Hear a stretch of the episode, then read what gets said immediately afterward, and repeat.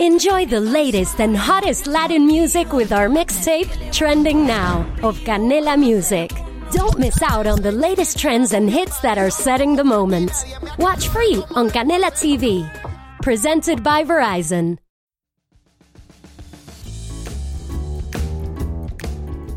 Hola, soy Pilar Paul y esto es People Habla, un podcast independiente y multitemático en el que desarrollo informaciones o hechos curiosos que atrapan mi atención. Visita mi web para obtener más datos y las fuentes. Se escribe así: www.p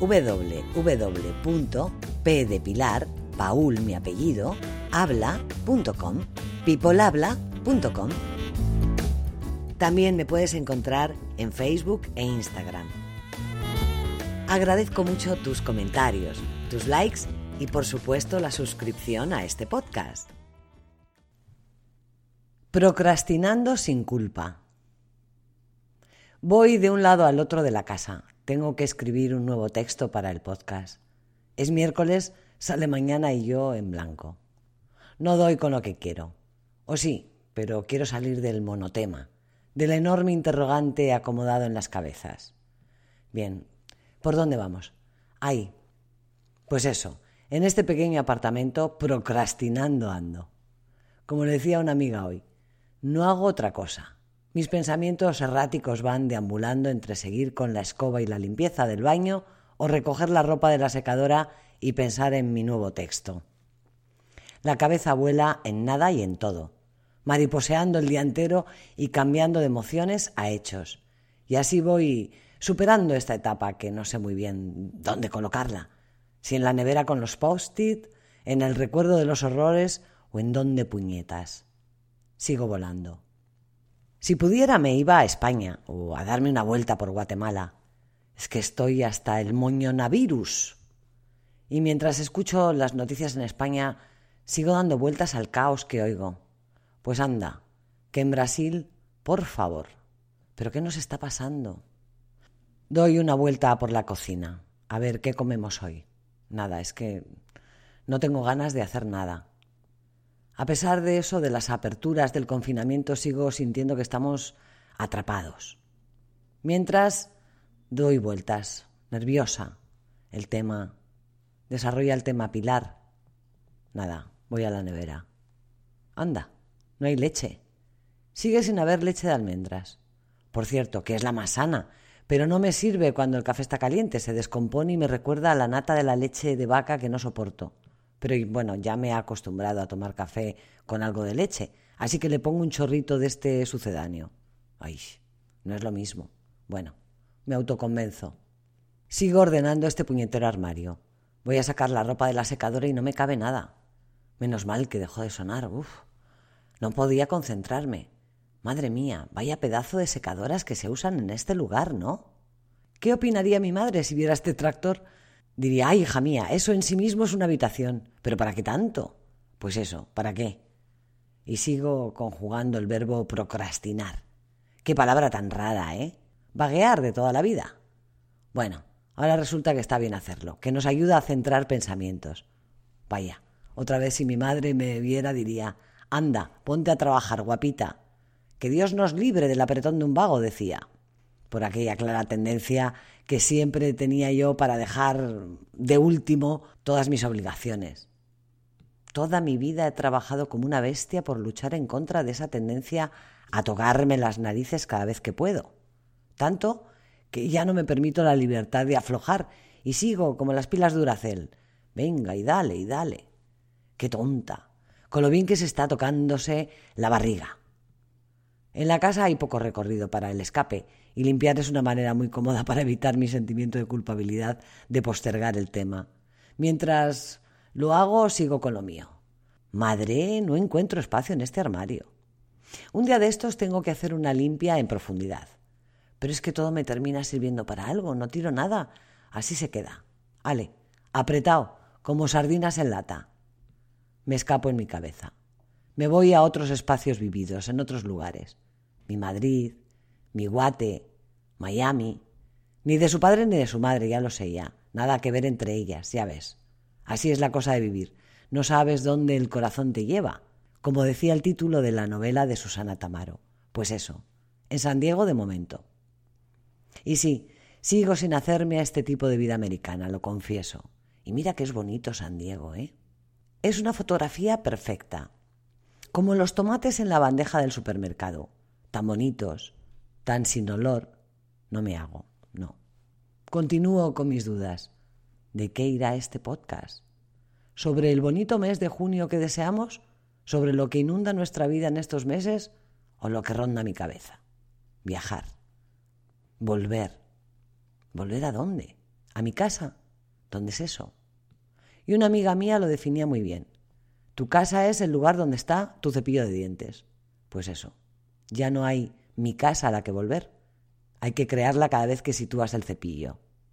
Eso no te lo cuentan tampoco cuando eres una cría. Solo he tenido una casa en mi vida, la de mi infancia. Y a esa le barre el viento del recuerdo. Llegar allí sí era llegar. El barrio de la ciudad de Los Ángeles.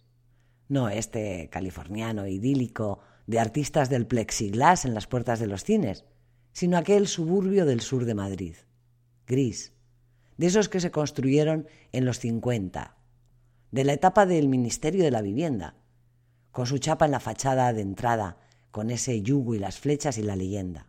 Esta casa está acogida a los beneficios de las leyes del 15 de julio del 54 y 13 de noviembre del 57. Recuerdo infame de ese estilo de construcción horripilante, tipo colmena, y que nos definía como ciudades dormitorio. La City, así la llamábamos los jóvenes del barrio, los que nos criamos en ese ambiente de barro en los zapatos. Hasta que un buen día, desde el ayuntamiento de la capital, el alcalde hizo una promesa de recuperación de los espacios comunes. Bien necesarias esas mejoras y adecentamiento urbanístico de aquella porquería.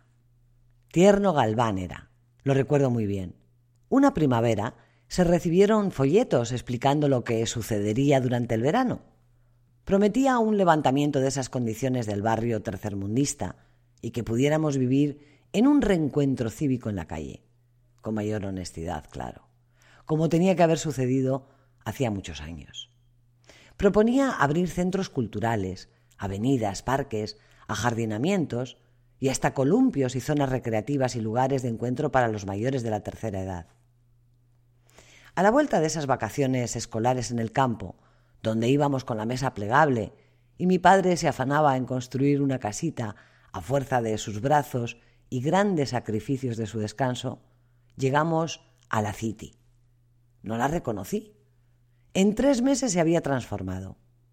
Era cierto, había paseos limpios, con papeleras, y aceras grandes por las que pasear en grupo sin ir saltando entre cascotes hundidos del pasado. Parques con césped y columpios en los espacios interbloques. Un precioso y humilde centro cultural con ganas de hacer muchas cosas para el barrio. Uf, una maravilla. Daba gusto. Ya no te sentías tan acomplejado por vivir en esa zona. Hasta parecía bonito. Mire pues, que diría un chapín y se cambiaron los impersonales números de los bloques por nombres musicales y festivos. Recuerdo que antes el nuestro era el bloque 117B. Ahora todo brillaba.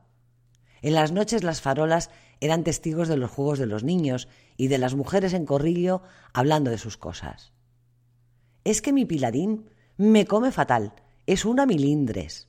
Mírala, si parece una raspa.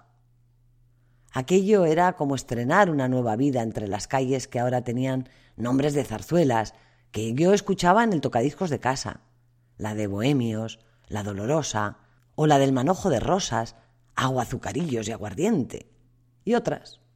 Con eso nos imaginábamos más unidos al castizo centro de la ciudad y de sus fiestas, ya ves tú, como si la mona al vestirse de seda.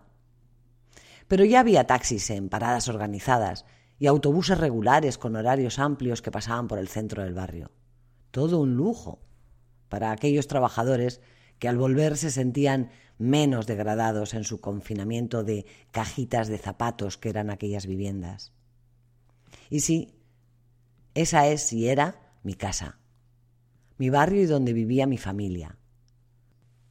Volver allí suponía la tranquilidad de un mundo seguro y lleno de certezas. Al llegar, si no te anunciabas por el portero automático, el pequeño ascensor hacía de avisador. El sonido del cierre de la puerta, con su característico rechinar del final y el campanilleo en cada piso superado, llegaba antes que yo, avisando a mi madre, que tenía una agudeza auditiva de leona o de bruja adivinatoria de mi llegada. Era genial. Esos siete pisos me transportaban al amor y la vida que dejé de jovencita. Allí estaba siempre, lista en el umbral de la puerta de la casa, con esa sonrisa y los ojos iluminados de felicidad. Su saludo, siempre medio ahogado por la alegría, era mágico. Hija mía, ya estás aquí. ¡Qué alegría! Eso era estar en casa. Allí, claro. Su recuerdo sigue llenando mi corazón. Me llegan también esos aromas amados que se desprendían al abrir la puerta. Dicen que la pituitaria, tan conectada a las emociones, te devuelve de inmediato con vividez los recuerdos más ancestrales. La llegada era el final de cualquier temor. Creo que si existiera una gráfica para definir la paz, para mí serían esas imágenes. Ahora, ¿volver a dónde? Sigo en mi procrastinar. Me enciendo otro cigarrillo y salgo a fumar al balcón. Me escapo me voy de mi confinamiento. Ruedo al compás de las muelas de mi bicicleta y hago el recorrido de memoria hacia la playa, la que veo allí atrás, en ese horizonte cercano, bajo estas colinas. Desciendo suavemente la larga cuesta en la bici, disfrutando cada giro de rueda. Las jacarandas me saludan, revoloteando sus moradas alfombras en una estela que se levanta de suave crepitar. La brisa me anticipa olores y temperaturas del junio de mis años.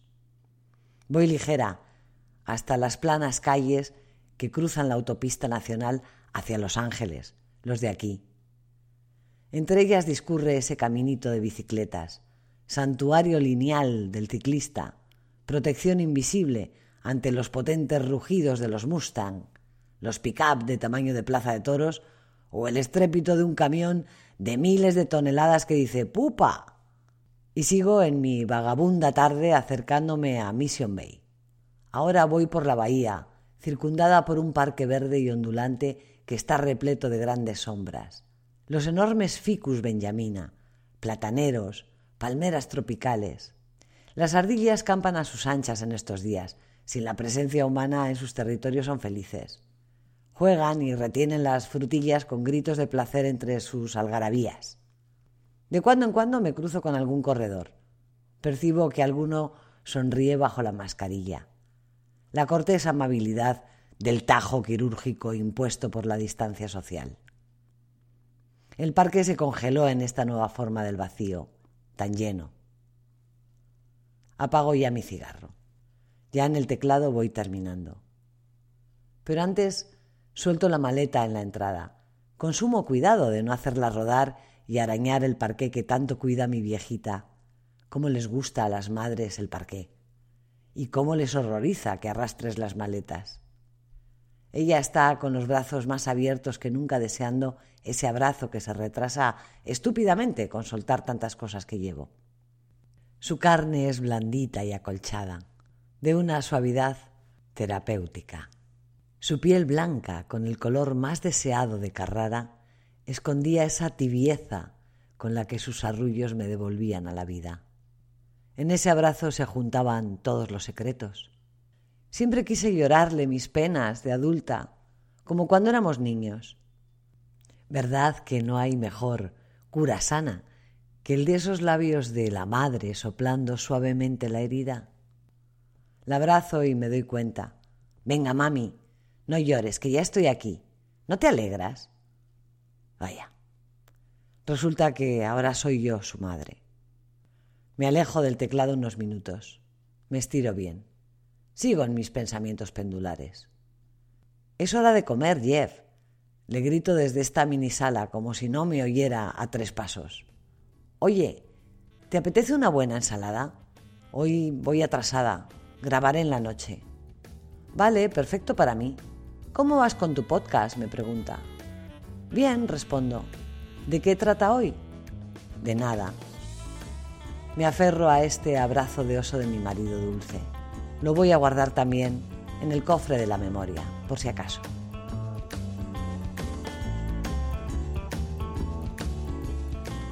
Mis tres agradecimientos de hoy. Ya sabes, siempre el primero con mucho cariño para ti. Gracias por escucharme y por estar ahí. El segundo para todos los sanitarios, los héroes de bata blanca. Y el tercero para todos los vagos, entre comillas, como yo, que seguimos dándole a la piedra todos los días con ritmo, con constancia y con dureza. Venga, ánimo y a seguir el camino. Un besito, gracias por estar ahí.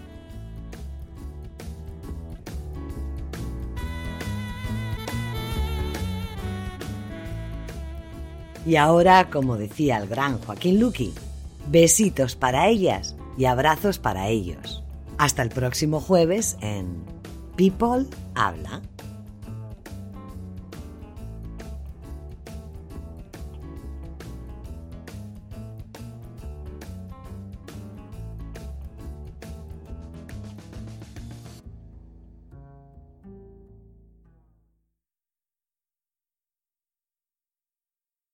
Spring, is that you? Warmer temps mean new Allbirds styles. Meet the Superlight Collection, the lightest ever shoes from Allbirds, now in fresh colors.